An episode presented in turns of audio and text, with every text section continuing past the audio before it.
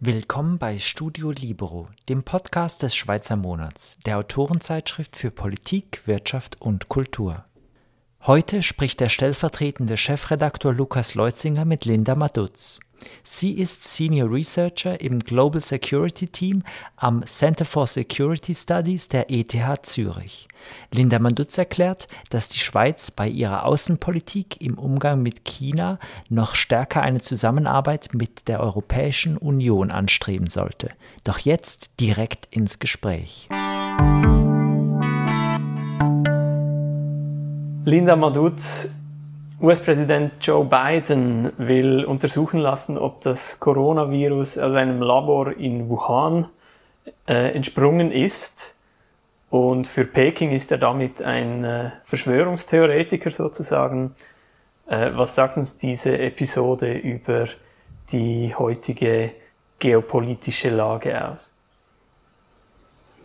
Um, ähm, sie zeigt uns sicher, ähm, wo wir stehen in der Beziehung zwischen den USA und äh, China.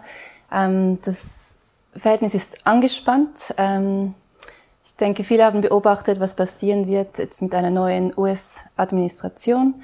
Ähm, das Verhältnis zwischen den Ländern hat sich sehr stark verschlechtert unter ähm, der Administration des vorherigen Präsidenten äh, Donald Trump. Die Frage der Verantwortung in der Pandemie ähm, ist eine, die von Anfang an ähm, mhm.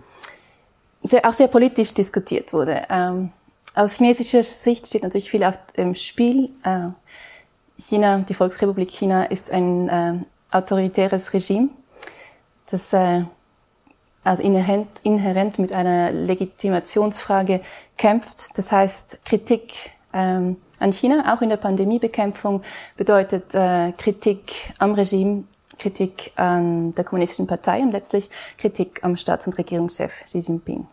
Mhm. Der Historiker Neil Ferguson spricht schon von einem neuen Kalten Krieg. Mhm. Ist das aus Ihrer Sicht ein zu starker Begriff? Ja, und vom denke ich, dass er nicht sehr gut passt. Äh, ich finde, bei Analogien muss man immer aufpassen. Mhm. Äh, sie können nützlich sein äh, oder eben auch nicht. Ähm, ich frage mich manchmal ein Stück weit, ob da auch ein politisches Kalkül dahinter ist, dass man das jetzt pushen möchte. Ich habe ähm, von Herrn Ferguson auch schon Texte gelesen, wo er skizziert, ähm, wie sich die internationale Ordnung entwickeln wird. Er sieht die Demokratien angeführt von den USA, mhm. da gehört eben auch Westeuropa dazu, ähm, in einem Lager und in einem anderen, kleineren Lager, so wie ich das verstanden habe, China ähm, zusammen mit kleineren Autokratien verteilt über verschiedene Kontinente, Lateinamerika, ähm, Afrika, Asien. Ähm, was stimmt denn aus Ihrer Sicht nicht an dieser Analogie? Oder was, wie unterscheidet sich die heutige Situation von, dem, äh, von der Mächtekonkurrenz im Kalten Krieg?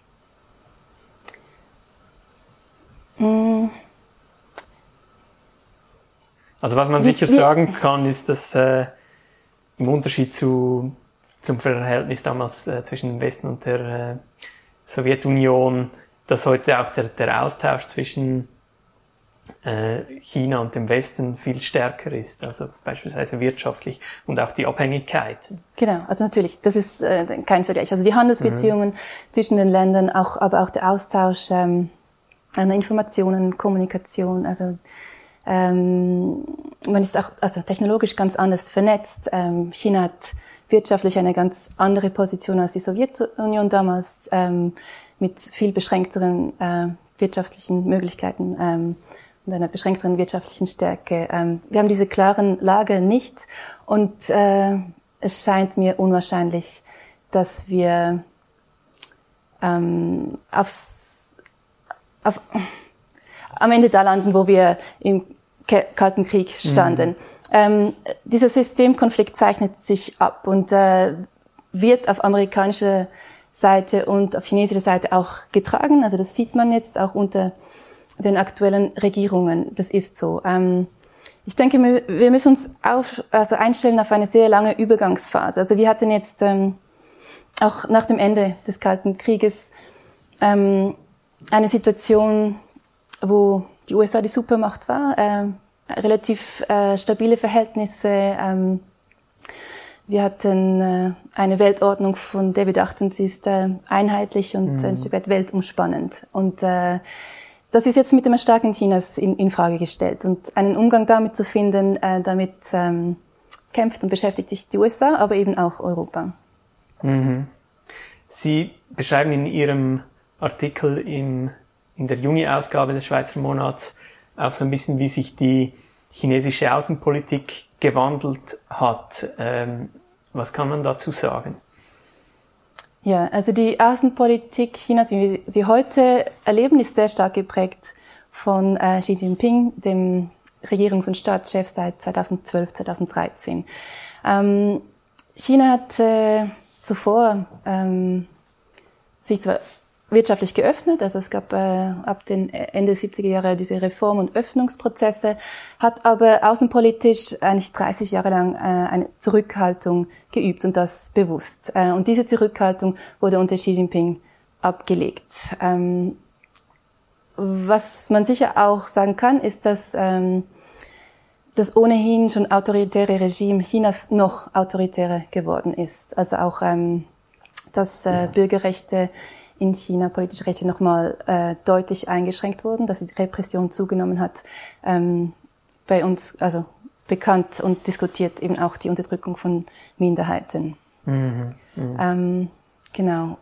Und äh, für die Außenpolitik, ähm, oder dort sehen wir, dass äh, China deutlich selbstbewusster auftritt, eben auch einen äh, Führungsanspruch hat, äh, die Weltordnung mitgestalten möchte. Mhm. Und was, was könnte das noch für, für Folgen haben? Also ähm, es gibt ja auch schon Leute, die darüber spekulieren, dass China beispielsweise in, in Taiwan intervenieren will, wird. Ähm, ist das ein, ein denkbares Szenario?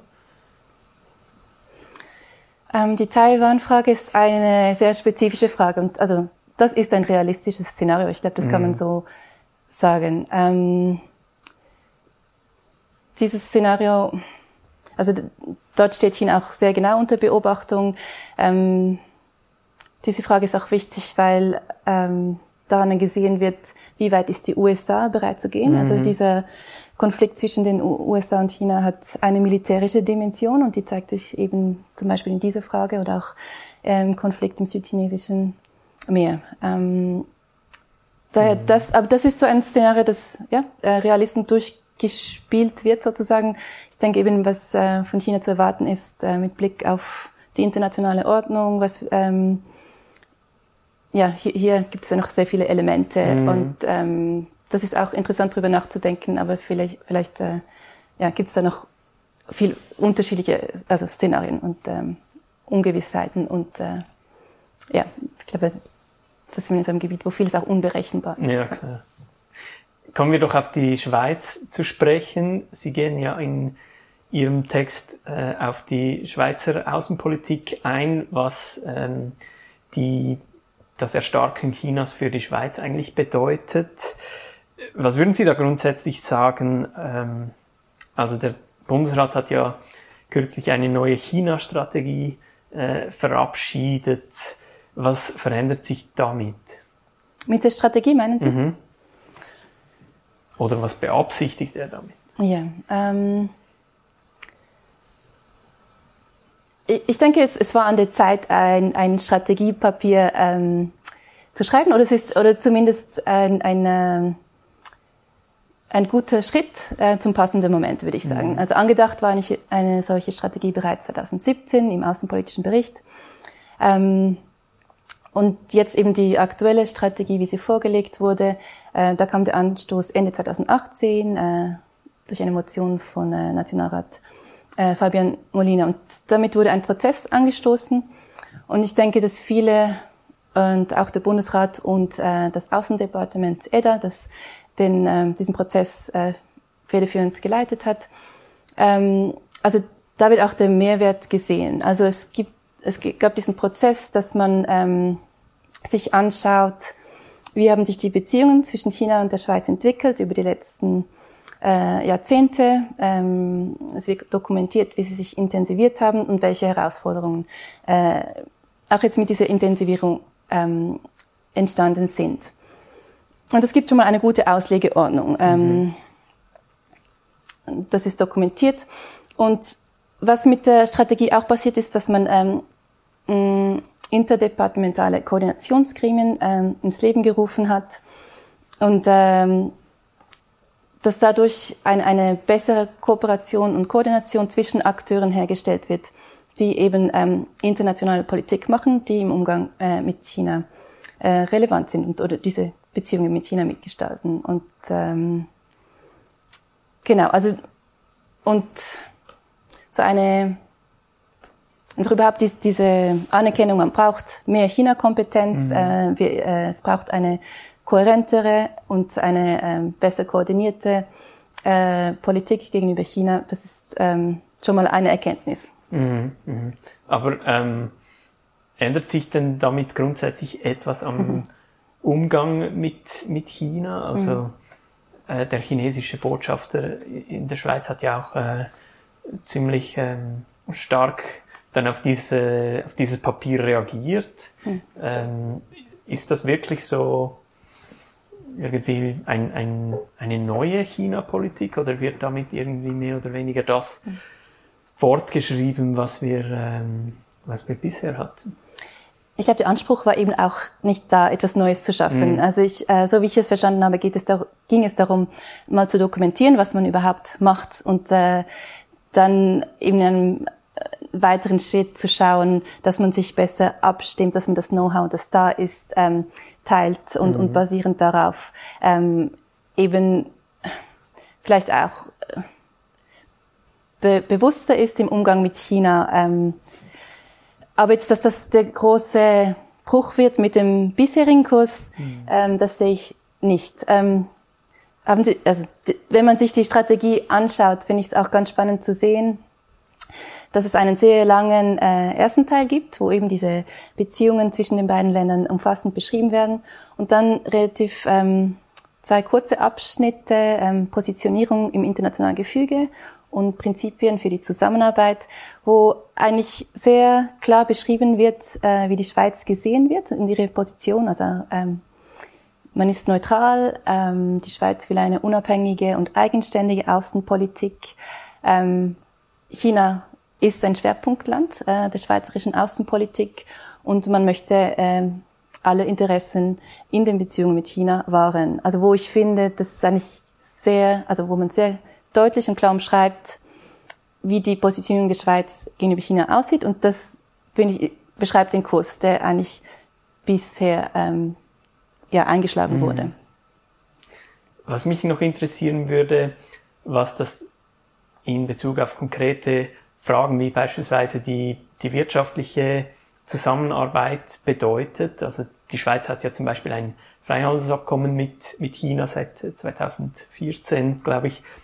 Und ähm, aber es gibt ja auch immer wieder diese Diskussionen, beispielsweise chinesische Staatsunternehmen, die äh, Schweizer Konzerne aufkaufen möchten oder das schon getan haben. Dann gibt es auch diese Diskussion über äh, 5G zum Beispiel, also Investitionen oder äh, Arbeiten im Bereich der kritischen Infrastruktur. Ähm, was sollte die Schweiz in diesem Bereich für eine Politik verfolgen? Ähm, also ist die Frage an mich, was ich denke, was die Aus Schweiz tun sollte. Ja. Ähm, genau, also ich, die Herausforderung, die China stellt, ist, ähm, dass es dass sie multidimensional ist. Also es betrifft eben nicht nur die Außenpolitik der mhm. Schweiz. In, in dieser China-Strategie werden solche Themen angesprochen, beschrieben. Äh, was fehlt, ist so dieser Schritt und was bedeutet das jetzt? Was, welche Handlungsoptionen hat die Schweiz? Was soll sie tun? Und das mhm. ist die Frage, die Sie mir jetzt eigentlich hier stellen. Ähm, jetzt ganz konkret, wenn es um diese ähm, chinesischen Direktinvestitionen in strategische Sektoren geht, ähm, da wird, ähm, gab es ja ebenfalls ähm, einen Vorstoß aus dem Parlament. Es äh, werden Gesetzesgrundlagen geschaffen für Investitionskontrollen. Ähm, ich, ich denke auch hier, es ist ein guter Schritt, es, weil was wir sehen ist, dass ähm, wir große geopolitische Veränderungen haben und ähm, das bedeutet für die Schweiz und andere Klein- und Mittelmächte, ähm, man muss sich anpassen. Und ich finde es wichtig, wenn man das ähm, mit einem politischen Prozess machen kann, eben ähm, zum Beispiel über eine neue Gesetzgebung. Das, das scheint mir gut. Und damit steckt mhm. man auch ein Stück weit ähm, oder kann auch rote Linien ziehen, ich, was ich ganz wichtig finde, mhm. ähm, in, eben in diesem Systemkonflikt, der, der sich anbahnt, wo, wo oft auch gesagt wird, dass den kleinen Mittelmächten eben nichts übrig bleibt, als sich eben, was ich, zu entscheiden zwischen mhm. den Lagern und so weiter. Das sehe ich nicht so. Ähm, und ich finde, wenn die Schweiz in Anspruch also die Schweiz hat, hat da auch einen gewissen Spielraum, den sie nutzen kann. Wie, wie auch andere mhm. Länder. Mhm. Und äh, eben, also als Demokratie braucht es diesen politischen Prozess und das sind unterschiedliche Themenbereiche, ähm, eben, die mit unterschiedlichen Gesetzen auch angegangen werden müssen. Mhm. Sie schreiben ja in Ihrem Beitrag auch, dass die Schweiz um ihre Interessen äh, wirksam ähm, zu vertreten auf starke Partner angewiesen ist. Können Sie das vielleicht etwas ausführen? Ja, gerne. Ähm ich bin hier eigentlich ziemlich nahe an der China-Strategie selbst dran, wo sehr explizit gesagt wird, dass die Schweiz ähm, sehr ähnliche Positionen hat wie europäische Staaten und die EU, dass sie ähm, deckungsgleiche Werte haben. Das ist auch ein, ein Thema, das ähm, thematisiert wird und ich finde auch auf eine gute Art und Weise in der Strategie. Ähm, und ähm, also ich, ich argumentiere ebenfalls so. Ähm, die Schweiz ist äh, je nach Sicht ein Kleinstaat oder eben eine Mittelmacht, was sie auch sein will. Ähm, und typisch äh, in, in dieser Situation oder Position ähm, möchte man Stabilität und Ordnung oder hält das als ein mhm. übergeordnetes Prinzip hoch. Und ähm, Multilateralismus wird als, als eine präferierte Strategie gesehen von Schweiz und anderen Ländern ihrer Größe.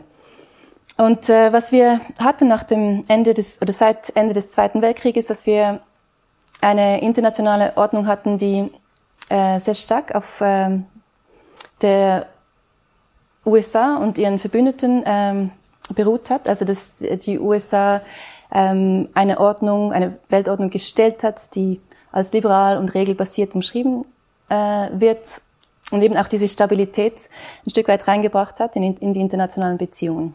Mhm. Und was wir heute erleben, ist, äh, dass diese Ordnung äh, verstärkt unter Druck kommt mit dem Erstarken Chinas, aber es gibt auch andere Faktoren, die hier reinspielen. Ähm, und das ist, sind grundsätzlich keine guten Neuigkeiten für die Schweiz. Also, dass der Multilateralismus unter Druck kommt, dass wir uns in einem internationalen Umfeld befinden, das äh, stärker politisiert ist, stärker mhm. polarisiert ist und zunehmend instabil ist. Und in so einem Umfeld muss man sich überlegen, äh, wie man seine Ziele erreicht. Und ähm, ein mögliches Mittel, ein wichtiges ist, äh, Partnerschaften zu bilden. Und äh, wir sehen solche Entwicklungen auch zum Beispiel ausgehend von der EU, die beispielsweise strategische Partnerschaften mit, mit Japan ähm, äh, eingegangen ist. Und da stellt sich einfach die Frage, was bedeutet das denn für die Schweiz? Mhm. Ähm, die eben nicht äh, Teil eines größeren Handelsblocks, eines größeren politischen Blocks ist.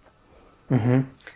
Und das heißt, die Schweiz müsste sich äh, stärker zusammentun mit äh, eben beispielsweise der EU. Genau, also Zusammentun ist ja erstmal ein weiter Begriff. Mhm. Ähm, dann immer die Frage, was man darunter versteht. Genau. Ähm, das ist etwas, was mir wirklich in dieser China-Strategie fehlt, so dieser Blick fürs Größere. Also vor diesem schnell oder vom Hintergrund dieser schnellen geopolitischen Verschiebungen, ähm, die die Position, die internationale Position der Schweiz schwächen. So zeichnet sich das zumindest ab. Ähm, dass man da schaut, ja, welche sind Partner, die eben äh, ähnliche Positionen in der internationalen Politik vertreten. Und da ist man eben schnell äh, beim europäischen Umfeld und auch bei der EU. Mhm. Jetzt hat aber der Bundesrat entschieden, mhm. die Verhandlungen mit der EU über ein Rahmenabkommen äh, abzubrechen. Mhm. ähm, das verbessert die Aussichten diesbezüglich ja nicht gerade. Nein, das ist so. Ähm, ich denke, was wir heute in der Schweiz sehen, ist, dass ähm, die, das Verhältnis zur EU sehr stark eigentlich die politischen Diskussionen und Positionen bestimmt. Ähm, also auch nicht, auch, man ist nicht Teil der EU, aber trotzdem ähm, ist es ein Thema, das, das die, die, die Politik im Land hier sehr stark prägt. Ja. Und dass man äh, sehr ideologisch verhärtete Positionen auch hat. Ähm, ja, mit der größten Partei der Schweiz, die äh, sehr EU-skeptische Positionen einnimmt, mit der zweitgrößten Position ähm, zweitgrößten Partei, die, die ähm, im Gegensatz eigentlich eine st äh, stärkere Anbindung an die EU fordert. Ähm, und, und hier ist schon die Frage, wie kommt man da raus? Und mhm. ähm, aber muss man da nicht auch differenzieren zwischen der Beziehung der Schweiz zur EU mhm. und äh, ihrer Außenpolitik gegenüber äh, Drittstaaten wie beispielsweise China? Oder ähm, hängt das unmittelbar miteinander zusammen? Sie meinen aus Sicht der Schweiz oder? Ja, also äh, die Frage ist, kann man, kann man nicht äh, beispielsweise gegenüber, hm. gegenüber China oder auch anderen Staaten ähm, sich stärker absprechen und koordinieren und vielleicht eine äh, bis zu einem gewissen Grad äh, ähnliche Position vertreten ähm, ohne dass man sich jetzt stärker politisch anbinden muss. Nein, auf jeden Fall. Also das ist auch nicht meine Aussage. Ich, also es geht mir nicht um politische Anbindung, ähm, aber einfach, dass man das auch im Blick mhm. behält. Also wenn man, wenn man ähm, die Beziehung zu den, zur EU äh, gestaltet. Ähm, nein, auf jeden Fall. Und das ist auch etwas, wo, wo die Schweiz, also das, das möchte sie, man sieht nur, es ist nicht so einfach. Ähm, Beispiel, Jetzt gerade bei diesen übergeordneten ähm, und teilweise eben äh, politisch heiklen Fragen ähm, sieht man, dass ähm, man ein anderes Verhandlungsgewicht hat, wenn sich dann eben mhm. viele dieser äh, großen europäischen Länder zusammentun unter diesem äh, Schirm der EU. Also wir sehen, dass ähm, es gibt Ideen und, und Initiativen für eine gemeinsame Industriepolitik. Es gibt ähm, äh, die seit 2019 diesen Koordinationsmechanismus zu äh, Investitionskontrollen, ähm, das Investitionsabkommen EU-China, das äh, unterzeichnet wurde letztes mhm. Jahr, oder eben auch die Sanktionen, die dieses Jahr verhängt wurden wegen der Unterdrückung der Minderheiten in, in Xinjiang. Ähm, das gibt den EU-Staaten ein, ein äh, gewisses Gewicht im Umgang mit China. Und ich denke, das ist die große Herausforderung, Instrumente und Hebel zu finden im Umgang mit China. Und da stellt sich eben schon für die Schweiz die Frage, wie, wie macht man das? Mhm, mh. Ähm, nun könnte man aber argumentieren, dass äh, die Schweiz ja gerade auch im, im Kalten Krieg zum Beispiel nicht einem, nicht formell einem Block angeschlossen war und trotzdem eigentlich äh, Spielräume nutzen konnte und, und, und Einfluss ausüben konnte. Warum soll das heute nicht möglich sein? Mhm. Ich glaube, das findet man auch oft äh, so in Positionen, äh, in politischen oder Aussagen oder, oder Debatten, so diese Idee, wir hatten das ja schon mal im, mhm. im Kalten Krieg und, es, und dem, äh, was die Politik der Schweiz angeht, es ging ja ganz gut damals. Man konnte diese Nischendiplomatie betreiben, die eben auch toleriert wurde. Man konnte Handel treiben, mit äh, wem man wollte. Man hat äh, sich auf die ähm, Neutralität berufen, ähm, dass man Freihandel eben betreiben kann, mit wem man möchte und, und, und so weiter. Jetzt, ähm, ich, ich denke, es ist wichtig zu sehen, dass die Situation heute sich eben schon deutlich unterscheidet von, von damals. Ähm, was wir sehen, ist einerseits, dass der, der Westen, der politische Westen, nicht mehr so geeint ist wie damals. Mhm. Ähm, auch damals gab es Differenzen, ja, aber das hat heute eine andere Dimension angenommen. Also wenn wir zum Beispiel an die Sicherheitsbeziehungen zwischen ähm, den USA und Europa denken, also haben sich große Unsicherheiten eingeschlichen. Das sehen wir bei der Diskussion zur Zukunft der NATO zum Beispiel. Mhm. Also das ist das eine, also der Westen ist nicht mehr so geeint. Und das andere ist eben das, und das habe ich vorhin gemeint, dass ähm, die EU-Staaten natürlich mit dieser fortgeschrittenen ähm, europäischen Integration ähm, relativ zumindest geschlossener dastehen. Und, und ähm, genau. Mhm. Und wo da die Schweiz ihren Platz finden kann, ist für mich eine, eine noch offene Frage. Mhm, mhm. Was ist so Ihre, ähm, wenn Sie jetzt eine Prognose wagen müssen für die, für die Zukunft, wie wird sich das, äh, also die, die Position äh, der Schweiz innerhalb dieses veränderten geopolitischen Gefüges, äh, wie wird sie sich verändern? Also erstmal denke ich, dass solche Diskussionen vermehrt geführt äh, werden müssen und, äh, und das, wird, äh, das wird auch bestimmt der Fall sein. Also ich, mhm. ich, ich finde auch, ja, auch, auch bei den Diskussionen zum Rahmenabkommen hat mir diese größere, dieser Blick fürs Größere gefehlt. Ähm, vielleicht auch ein bisschen mehr Pragmatismus äh, wäre wünschenswert. Ähm, genau, also und, und auch ähm, vielleicht auch die Diskussion, ähm, wie man, wie man, ja, vielleicht so diese, diese Frage der Eigenwahrnehmung. Also man sieht bei der Schweiz oft beides. Also einerseits, und gerade wenn das Umfeld ein wenig politischer wird, ähm, wie die Schweiz oft als Kleinstaat bezeichnet, die ja auch gar keinen großen Einfluss ausüben kann auf das internationale Umfeld, das auch mhm. gar nicht mitgestalten kann.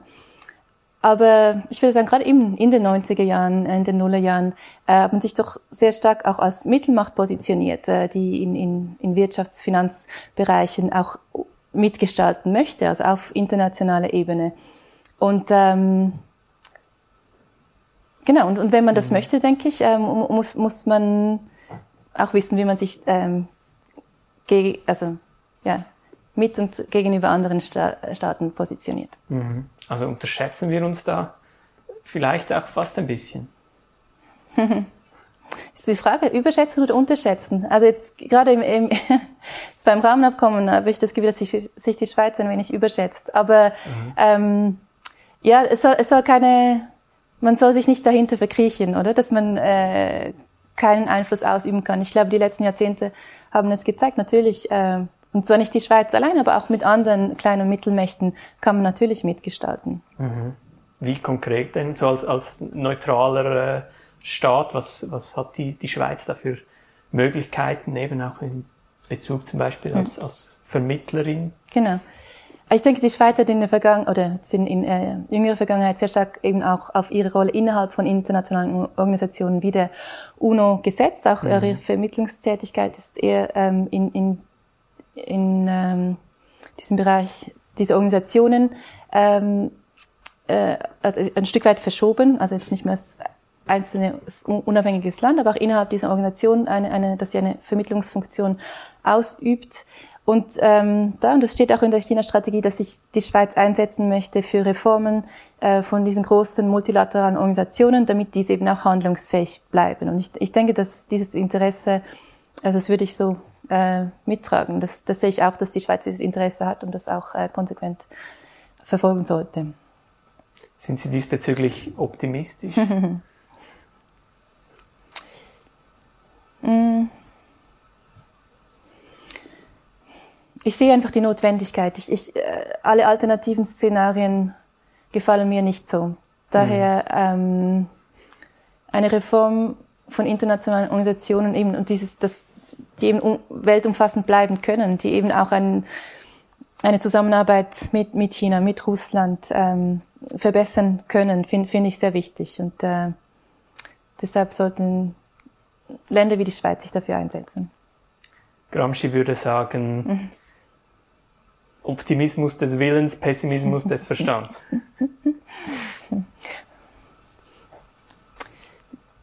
Ja, wir, wir werden sehen. Äh, ähm, äh, was mir auch auffällt, jetzt gerade beim Thema China, ist, dass Wahrnehmungen sich sehr schnell verschieben können. Ähm, dass ähm, mir scheint auch, äh, dass jetzt gerade auch die, die, die Angst und die Unsicherheit und auch, auch dieses schlechte China-Bild ähm, auch ein Stück weit eine Überkorrektur ist von einer vielleicht zu positiven Haltung, mhm. äh, die, die lange vorgeherrscht hat. Und äh, eben das, also dass man da die Angst ablegt und einfach versucht, pragmatische politische Lösungen zu finden. Ähm, ja, das scheint mir ein guter Weg zu sein. Sind wir gespannt. Vielen Dank für dieses Gespräch, Amadou. Danke Ihnen. Das war Studio Libero, ein Podcast des Schweizer Monats. Weitere Informationen finden Sie unter www.schweizermonat.ch.